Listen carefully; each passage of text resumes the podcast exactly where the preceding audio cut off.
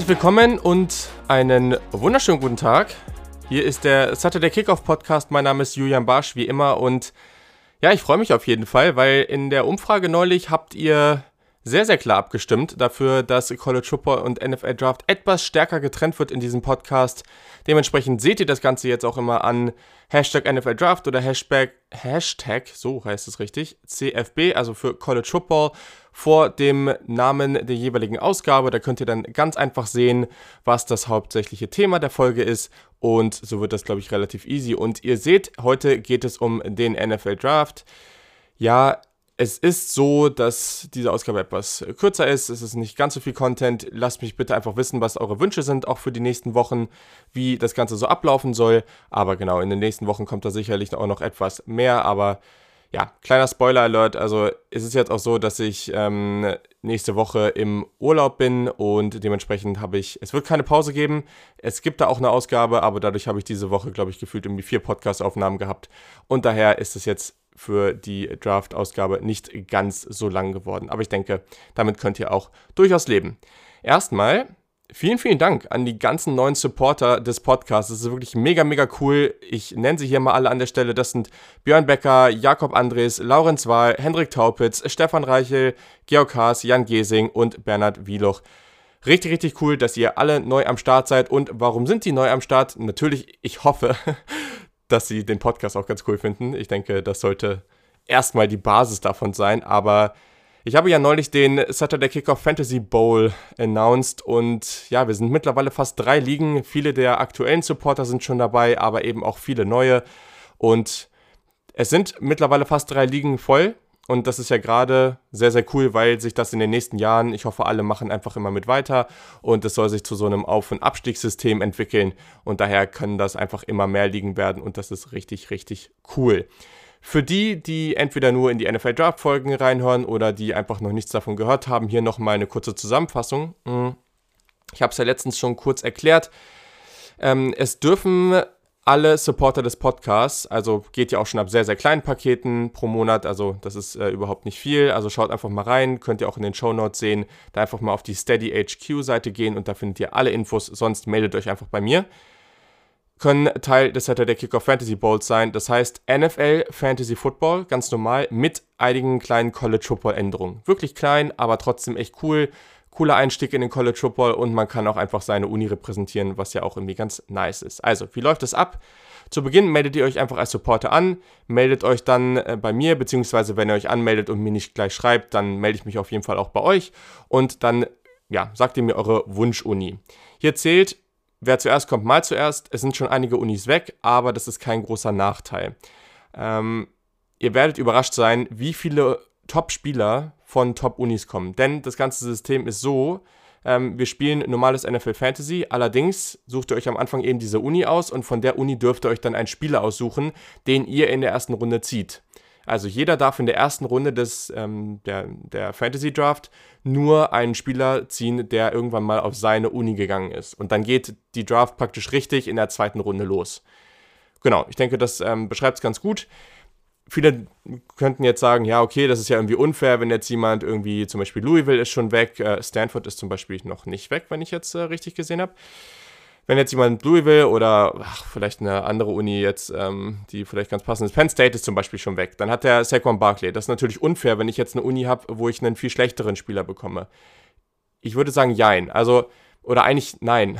das ist eigentlich äh, treffender, weil es ist so, dass wir dann auf den ADP der jeweiligen Spieler gucken, die ihr auswählt. Das werdet ihr auch vor der, äh, vor der Draft announcen. Und dann ist es eben so, dass der ADP genommen wird. Und wenn ihr den höchsten ADP eures Spielers habt, also zum Beispiel Sa Saquon Barkley hat eine Top 5 Average Draft Position, durchschnittliche Draft Position, dann werdet ihr in der zweiten Runde, also dann, wenn es richtig losgeht mit dem Ziehen, ganz am Ende sein oder eine der letzten Picks, einer der letzten Picks haben, je nachdem, ob zum Beispiel ein McCaffrey auch in eurer Liga ist.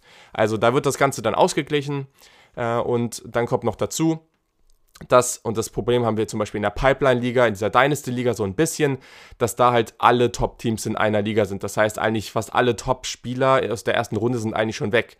Aber dadurch, dass wir jetzt hier mindestens drei Ligen haben, und das ist schon der nächste Punkt, jede Uni wird nur einmal vergeben, unabhängig davon, wie viele Ligen wir haben.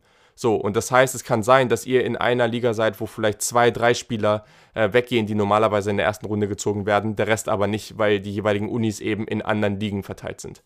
Ich hoffe, das ist jetzt nicht zu kompliziert. Eigentlich ist das Ganze überhaupt nicht kompliziert. Wenn ihr da aber noch Fragen zu habt, dann meldet euch einfach bei mir. Dann erkläre ich euch das alles ganz in Ruhe, ganz entspannt, stellt mir alle Fragen und wir kriegen das auf jeden Fall geregelt. Genau, sonst ähm, habe ich, glaube ich, fast alles. Ähm, das sind eigentlich die wichtigsten Punkte. Ähm, ganz, ganz cool, glaube ich, ist es auch noch erstmal, ihr könnt eure Uni vertreten. Ich denke, das ist irgendwie die witzigste Geschichte an dem Ganzen. Ich zum Beispiel werde meine Uni erst ganz, ganz am Ende auswählen, also wenn alle mit am Start sind. Das heißt, ich werde da nicht besonders Gutes abbekommen, aber das ist auch vollkommen okay.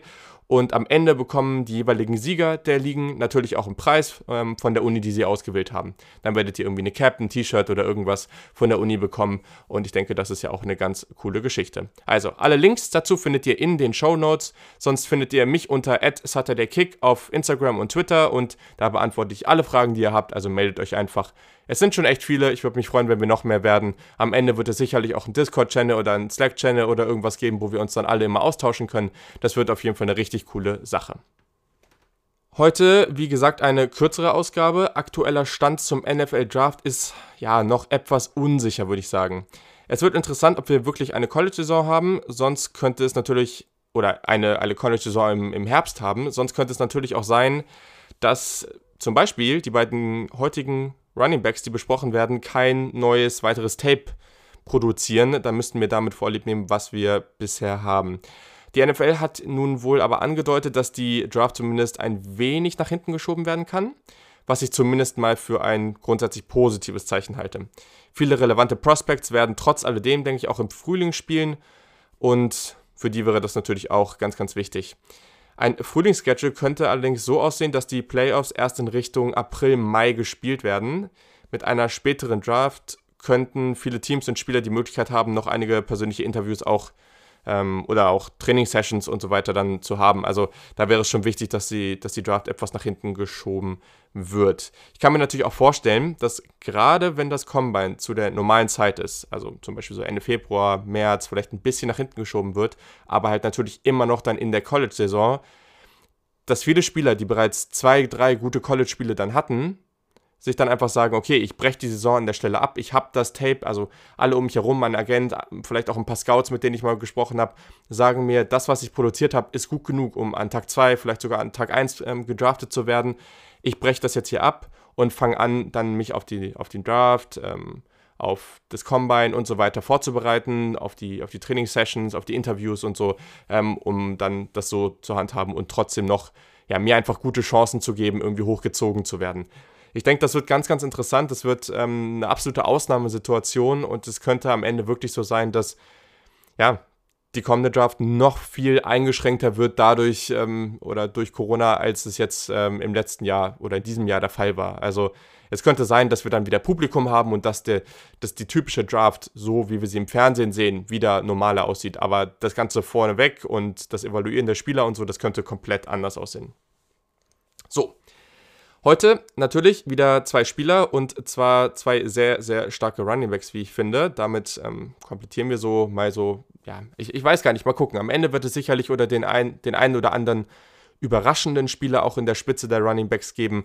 Aber zwei Jungs in Johnny Brown und Kenneth Gainwell von Memphis, Memphis habe ich ja neulich schon besprochen. Und diese beiden Jungs gehören auch absolut in die Top-Riege. Angefangen mit Travis Etienne von Clemson. Der Running Back ist ein Senior, er ist 5'10 und 210 Pfund schwer. Und das ist auf jeden Fall ein sehr, sehr interessanter Spieler, der vor allem über seinen elitären Speed kommt. Also, ich habe da auch vor langer, langer Zeit mal, weiß ich, kann, ich mich noch daran erinnern, auch mit äh, James Wiebe hier im Podcast mal drüber gesprochen. Und da war er auch einfach so unglaublich begeistert von dem Speed von, von Travis Etienne. Also, wer Speed mag, guckt euch den Jungen mal an. Sehr, sehr interessanter Spieler von der Rolle und, und ja, einfach wie er so auf dem Feld eingesetzt wird und was das einfach für ein Spielertyp ist. Speedster, habe ich gesagt, der ist sehr, sehr gut bei Outside Runs, gewinnt er natürlich einfach durch seine Geschwindigkeit auch fast jedes Duell. Ähm, das haben die da bei Clemson aber auch sehr, sehr gut gemacht. Und ich muss sagen, der ist ideal als Running Back in einer Pass-Heavy Offense. Die, Def die die Defense über das Feld halt verteilt, also natürlich eine Spread, die das natürlich sehr, sehr gut macht, Air Raid oder wie auch immer ähm, und eben Platz in der Mitte kreiert. Weil dann ist es halt häufig so, wenn du eine leichte Box hast, also wenig Spieler, wenig Defender in der Box hast und in der Mitte echt frei ist, du gutes Blocking bekommst, wenn er einmal gut durch die Offensive Line durchkommt da, dann durch seine Gap durchkommt, dann ist halt wirklich schnell oder du hast sehr, sehr schnell viele Yards gegen ihn verloren. Und das ist natürlich ein Riesending auf jeden Fall. Ähm, da ist er wirklich hervorragend. Mhm. Athletisches Profil habe ich gesagt. Also sein Speed ist auf Elite-Niveau. Ähm, er ist ein Longstrider, also er macht sehr, sehr lange Schritte auf jeden Fall. Das ist einfach so vom, vom Laufstil her. Ähm, er bekommt den Ball häufig in, in vollem Speed, also oft auch in so einer Pistol Formation oder so. Das ist ähm, ganz interessant. Da kann er natürlich dann eben, ja, ist die beste Situation für ihn, um seine Fähigkeiten da auch gut einzusetzen. Ähm, Change of Direction muss ich sagen, er ist eher Straight Line Speed als jetzt wirklich so extrem shifty. Also durch seine großen Schritte hat er jetzt auch nicht diese subtilen, schnellen Cuts in seinem Arsenal. Das haben wir natürlich zum Beispiel bei einem DeAndre Swift sehr, sehr extrem gesehen, aber auch diese extremen Jump Cuts, die man jetzt von Clyde Edwards Hilaire oder, oder auch einem Jackie Dobbins gesehen hat, die sieht man bei ihm jetzt nicht so unglaublich häufig. Genau, sonst ähm, hat er natürlich Momente mit guten Cuts auf der Stelle. Also ich will gar nicht sagen, dass er das nie macht, weil kein richtig guter Running Back macht das nie. Aber am Ende ist es natürlich so, dass er trotzdem das nicht so regelmäßig und auf dem Level macht wie die bereits genannten Spieler. Seine Vision und Entscheidungsfähigkeit, ich würde sagen, er ist nicht der Typ geduldige Runner. Also das ist der Typ Spieler, der sehr, sehr gern den Ball schon in hoher Geschwindigkeit bekommt und dann einfach durchburstet. Aber jetzt nicht der typische Spieler, der erstmal wartet, bis sich so die Blocks entwickeln. Ähm, ich würde sagen, das, was ich auf Tape gesehen habe, war schon so, dass er oft so schnell spielt, dass seine Vision schon darunter leidet. Also es wird eher verstärkt dadurch, dass er auch mal falsche Entscheidungen trifft ähm, und dementsprechend ein paar Yards liegen lässt. Instinkte und Fußarbeit, also Fußarbeit ähm, gerade auf kleinem Raum kann auch verbessert werden und ähm, ja, ist natürlich auch wieder hier durch diesen geradlinigen, extrem schnellen Laufstil ist es wieder etwas eingeschränkt. Mhm. Contact Balance auch hier ganz, ganz wichtig das ist nicht der typische physische Runner, aber das ist natürlich auch immer so ein Trade-off an der Stelle. Bist du extrem schnell, dann, es gibt natürlich auch Ausnahmen, aber die meisten Spieler, die so extrem schnell sind, also wirkliche Burner, sind jetzt nicht die schwersten. Und das ist dann natürlich nicht besonders einfach. Aber dann kommt noch dazu, dass er, naja, häufig einfach mit so einem Speed schon auf die Defense zukommt oder auch auf Linebacker oder wie auch immer, dass er dadurch halt häufiger auch nochmal ein paar Yards zu, ähm, gut macht. Also es gibt die Spieler, die durch das typische Trucking kommen und dann gibt es Spieler wie er, der so einen Speed drauf hat, dass es auch da nicht besonders einfach ist, ihn dann direkt auf der Stelle zu stoppen. Genau. Problem ist wiederum, wenn er getackelt wird, kommt er sehr, sehr schnell aus der Balance. Das ist nicht gerade seine Stärke. Hat natürlich auch hier wieder Plays, die besser und schlechter sind, aber grundsätzlich würde ich es jetzt nicht als Stärke bezeichnen. Und ähm, genau, hat natürlich auch Broken Tackles, die er forciert, aber das ist dann häufig eher durch den Speed, als dass er wirklich irgendwie den Spieler zur Seite schmeißt oder irgendwie über ihn drüber läuft. Genau. Ja, am Ende ist es natürlich trotzdem irgendwo positiv, weil er häufig mehr Yards kreiert, weil er einfach mit dem Speed sehr, sehr schnell durchkommt und dann auf so einem Speed ist, dass du, wie ich es gerade schon gesagt habe, ihn nicht direkt auf der Stelle aufhalten kannst. Ähm, daher am Ende doch noch ganz positiv, aber es gibt deutlich bessere Spieler, wenn es um den Aspekt der Contact Balance geht. Seine Receiving Skills ähm, sind natürlich allein durch seinen Speed schon ganz gefährlich. Also ähm, es gibt genug Spiele, unter anderem natürlich auch das gegen Ohio State ähm, im Playoff, aber auch noch genug andere, wo man einfach sieht, dass er alleine im Screen Game brutal gefährlich ist. Also wenn er da den Ball bekommt und nicht direkt gestoppt wird, dann wird es richtig, richtig schwer. Das, äh, denke, werden wir in der NFL auch viel mit ihm sehen. Ähm, sein Catching ist nicht immer konstant, also hat auch viele Bälle, wo er am Anfang noch irgendwie den Ball nicht richtig in der Hand hat und noch so rumbabbelt und so. Das ähm, sieht man häufiger. Route Running muss er auch noch dran arbeiten wie gesagt, ich bin großer Fan von seinem Screen Game, aber Route Running und allgemein so diese Konstanz als, als Receiving Threat muss er wirklich noch dran arbeiten. Das ist jetzt ähm, noch nicht seine absolute Stärke. Ich glaube aber, mit dem Skillset, was er hat, könnte er da deutlich gefährlicher sein. Blocking Skills noch abschließend, schlechte Technik. Der braucht noch echt viel Übung, das ist teilweise echt chaotisch, aber der Einsatz ist auf jeden Fall da. Genau, also Travis Etienne, ultra spannender Spieler. Ich glaube, egal wie es am Ende ausgeht, wie er auch dieses Jahr jetzt spielen sollte, das ist ein ganz, ganz tolles Talent und der wird viel Spaß machen in der NFL. So oder so als durch, durch äh, seinen Speed. Aber Clemson musste halt durch Trevor Lawrence nie, sich nie wirklich auf das Run-Game verlassen. Und ich würde sagen, das kommt halt ihm auch nochmal zugute, dass er in dieser tollen Offense mehr dieser Home-Run-Hitter sein kann. Ähm, ich bin gespannt, wie das dann wirklich aussieht, wenn er dann mal in einer sehr Run-Heavy Offense ist. Ähm, bin ich, weiß ich nicht, ob das die beste Rolle für ihn ist. Genau. Und dann kommen wir noch zum zweiten Spieler und das finde ich eben sehr interessant, weil das sind zwei Spieler, die sehr, sehr hoch gehandelt werden in dieser Draft-Class, aber gleichzeitig extrem unterschiedlich sind. Und zwar ist das Najee Harris von Alabama, auch der ist Senior, auch der ist zurückgekommen, etwas überraschend. Und der ist mit seinen 6'2, 230 natürlich schon mal ein ganz, ganz anderer Spielertyp. Ähm, und der kommt halt viel weniger über seinen Speed und viel mehr über seine extreme Physis. Also sage ich gleich von Beginn an, diese Physis, die der mitbringt, ist absolutes Elite-Niveau. Also extrem, extrem stark. So, also seine Rolle dementsprechend ist eher dieser klassische Powerback, würde ich sagen. Man darf nicht vergessen, und ich spreche gleich noch etwas ausführlicher darüber, der ist als Receiver gar nicht so ungefährlich. Also ich war wirklich überrascht ähm, und, und finde ihn da deutlich besser, als man erstmal denken sollte, wenn man ihn so sieht. Also genau. Athletisches Profil, sein Speed, ähm, wenn der einmal aus Speed gekommen ist, dann ist es natürlich auch ganz gut und dann ja, kann der auch mal einen längeren Run raushauen, aber das ist jetzt, das kannst du jetzt nicht mit äh, Travis Etienne vergleichen. Gerade der Burst, der ist auch ganz äh, solide, aber der ist durch sein Gewicht einfach limitiert. Also ähm, das geht auch gar nicht anders. Also wenn er jetzt äh, in, in, einer ähnlichen Kategorie oder in einer ähnlichen Tier wie ähm, Etienne wäre, dann würden wir hier von einem extremen, weiß nicht, All-Time-Talent wahrscheinlich sprechen und äh, ja, es ist einfach unrealistisch. Natürlich ist er dadurch auch nicht besonders shifty. Er arbeitet eher durch sein Gewicht und durch seine Beine eben durch den Gegner. Also da hat er auch oft gar nicht das Need, wirklich ja, sich so durchjuken zu müssen, sondern kriegt das eben durch seine Physik, äh, physische Spielweise eben ganz gut hin. Allerdings, und das ist ganz wichtig, er kann im One-on-One -on -One natürlich auch mal eine Täuschung anbringen und da jemanden stehen lassen. Aber was man häufig sieht dabei ist, es gibt eben diese Spieler, die sind irgendwie einfach gerade mitten im Run, dann kommt jemand überraschend und dann shiften sie den einfach so weg. Also die kommen, bringen so eine richtig, richtig gute Täuschung, sehr, sehr schnell, sehr spontan und können dann eben schnell ausgleichen. Wie gesagt, ich glaube, dafür war der Andre Swift letztes Jahr ein hervorragendes Beispiel.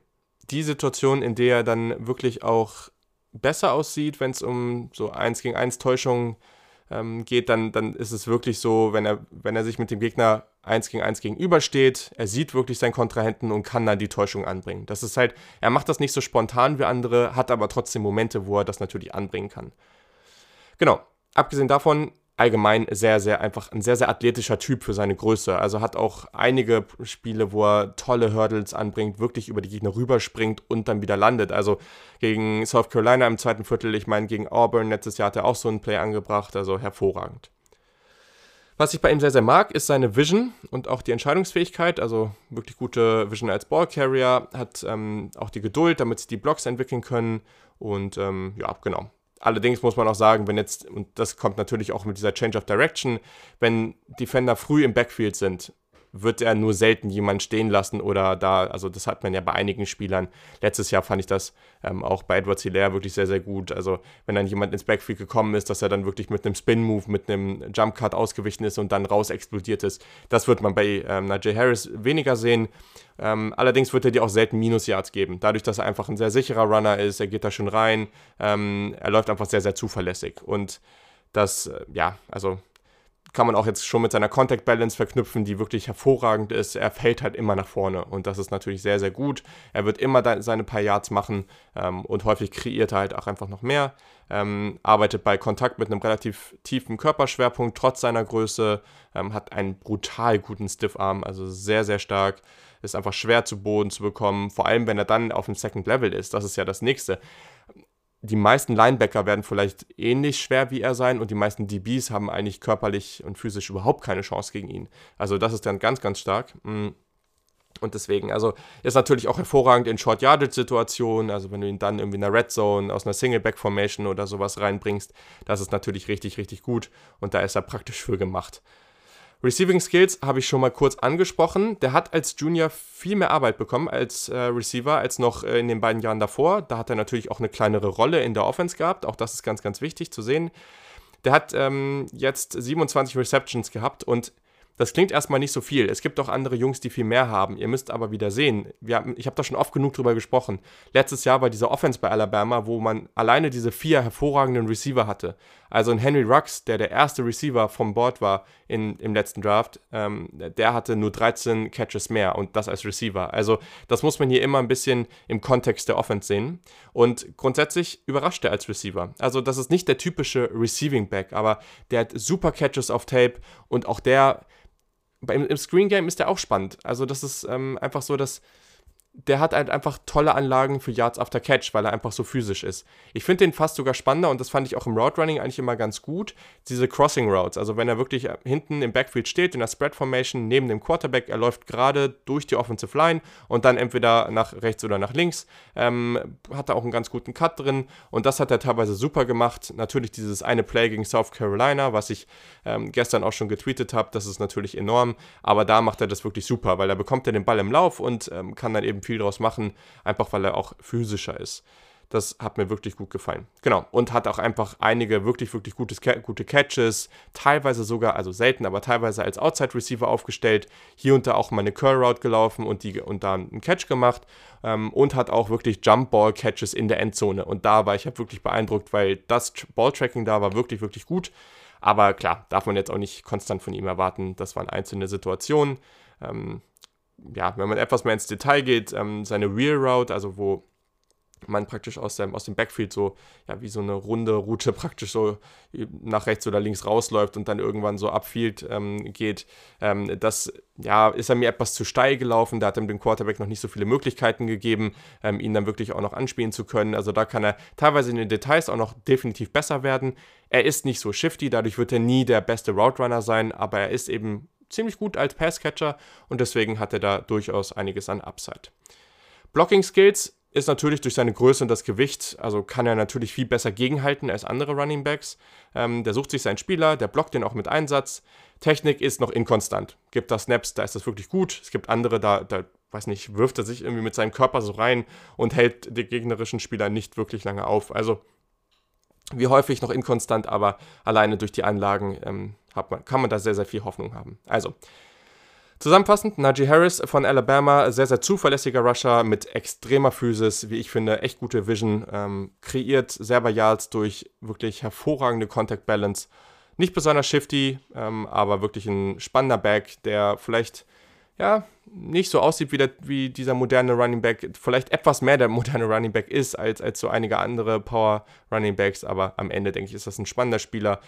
Ich glaube nicht, dass er sich so entwickeln wird, dass er am Ende in der ersten Runde geht. Also da ist der Speed auch einfach zu wenig, aber gleichzeitig denke ich, ist das schon so ein Typ, so Tag 2, je nachdem, wie sich entwickelt und wie viele Spieler da auch gezogen werden allerspätestens früher Tag 3. Und das kommt, hat aber dann nur damit zu tun, dass irgendwie Running Backs vielleicht, ähm, ja, je nachdem, wie sie dann nächstes Jahr auch wieder weiterhin gesehen werden, an sich sollte das schon ein relativ klarer Tag 2 Pick sein. Also, sehr, sehr interessant, wie ich finde, diesen beiden diese beiden Spieler.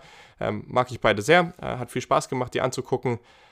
In den nächsten Tagen bin ich äh, für einen Kurzurlaub weg, also, also habe ich die Preview nächste Woche natürlich schon vorproduziert. Es wird also weiterhin Content geben. Ich wünsche euch ganz, ganz viel Spaß damit. Und genau, wenn ihr irgendwelche Fragen zur Fantasy Liga oder irgendwelchen anderen Themen habt, dann kontaktiert mich einfach. Dann klären wir das auf jeden Fall. Und dann wünsche ich euch erstmal eine wundervolle Woche und bis zum nächsten Mal.